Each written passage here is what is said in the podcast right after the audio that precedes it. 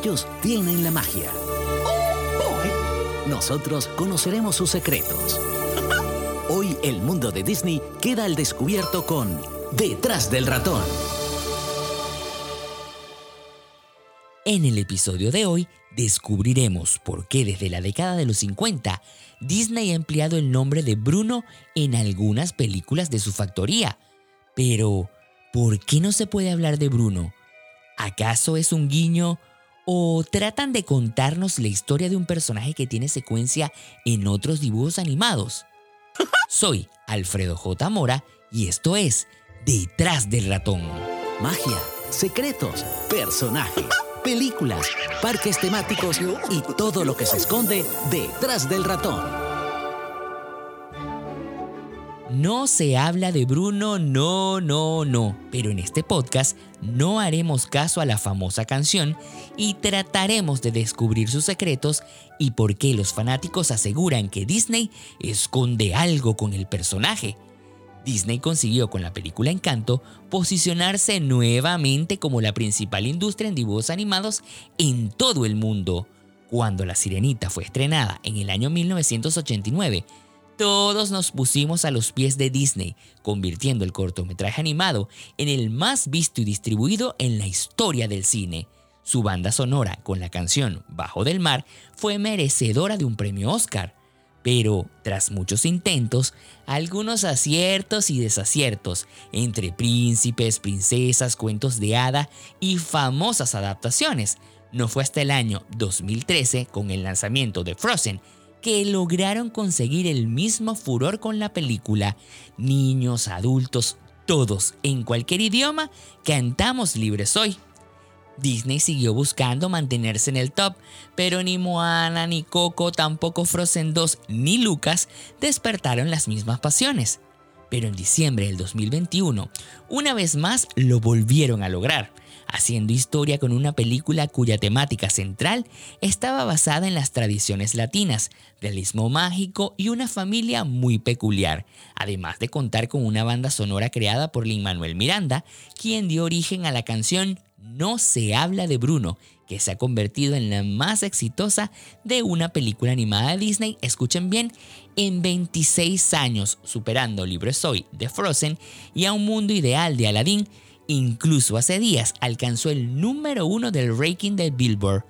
Pero ha sido su éxito lo que ha despertado el interés de todos los fanáticos que aseguran que Bruno no estaba escondido. Por el contrario, hay pruebas que indican que el personaje ha estado siempre en las películas Disney. Estás escuchando Detrás del ratón con Alfredo J. Mora. Pues sí, comienzo a contarles todas las teorías que envuelven a Bruno.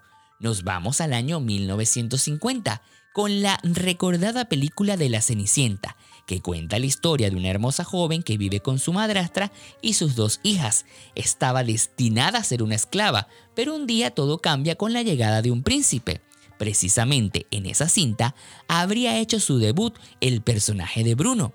En específico, en el antiguo film, este personaje destacó como la mascota fiel de Cenicienta. Era un cachorro que siempre estaba a su lado y que, tras el hechizo de la hada madrina, obtiene habilidades y cuerpo de ser humano. De allí nos vamos al año 1997, con el lanzamiento de la película de Hércules, hay una escena en una plaza donde un personaje de aspecto desaliñado, vestido de harapos, cabello negro y largo desordenado, soltando palabras sin sentido, es decir, con aspecto un poco demencial y que además escribe en la pared un mensaje en español que dice el fin, todos los internautas aseguran que es el mismísimo Bruno, no solo por lo loco y el aspecto físico, sino porque las escrituras en dicho lugar están hechas en griego y todos sabemos que el personaje proviene de Colombia y claramente su idioma es el español. Lo que ahora nos lleva a la conclusión de que Bruno es un viajero en el tiempo. Porque también en la película de Wally, no sé si recuerdan que el robot solo tenía un ser vivo, que era una planta que estaba sembrada en una bota, que curiosamente también aparece en la película de Encanto justo en el escondite de Bruno, es decir, su planta estaba en el futuro, en la época robótica. Pero esto no es todo. ¿Recuerdan la película Luca estrenada en el año 2021? Esta aclamada producción de Disney y Pixar que se centra en la vida de Luca y Alberto, dos niños que disfrutaban del verano en un hermoso pueblo de la ribera italiana mientras intentaban ocultar su gran secreto que ambos son monstruos marinos y que se convierten en humanos cuando están secos. Pues en esta cinta, una de las expresiones que tomó gran protagonismo fue Silencio Bruno, el nombre que Alberto le da a esa voz en su mente que le dice que no es capaz de hacer algo y que su amigo Luca también hizo suya. De acuerdo con el director del film, no existe una razón en particular por la que nombraron esa vocecita como Bruno. Simplemente sonaba bien, parecía bastante italiana y a todo el equipo creativo de la cinta les pareció genial. No obstante, los fans de Disney y sus teorías creen que hay algo en el fondo mucho más enigmático detrás de estas declaraciones. De acuerdo con los hermanos Jonathan y Beck Carlin, que son autoproclamados como los teóricos de Pixar, Alberto de Luca sería nada más y nada menos que el hijo ilegítimo de Bruno de Encanto. El italiano habría sido engendrado por el tío de Maribel durante la década que supuestamente desapareció, dejando que Casita y las ratas lo cubrieran. Por supuesto que este revuelo ha llegado a los oídos de Disney, que ha tenido que salir a desmentir y aclarar todos estos rumores. Tanto así que dijeron que Bruno, de Encanto, no se llamaría así. Su nombre original era Oscar, pero fonéticamente no pegaba con la canción. Algo así como no se habla de Oscar, no, no, no, no. Sinceramente, pues no rimaba, pero se les ocurrió coincidencialmente llamarlo Bruno, no, no, no.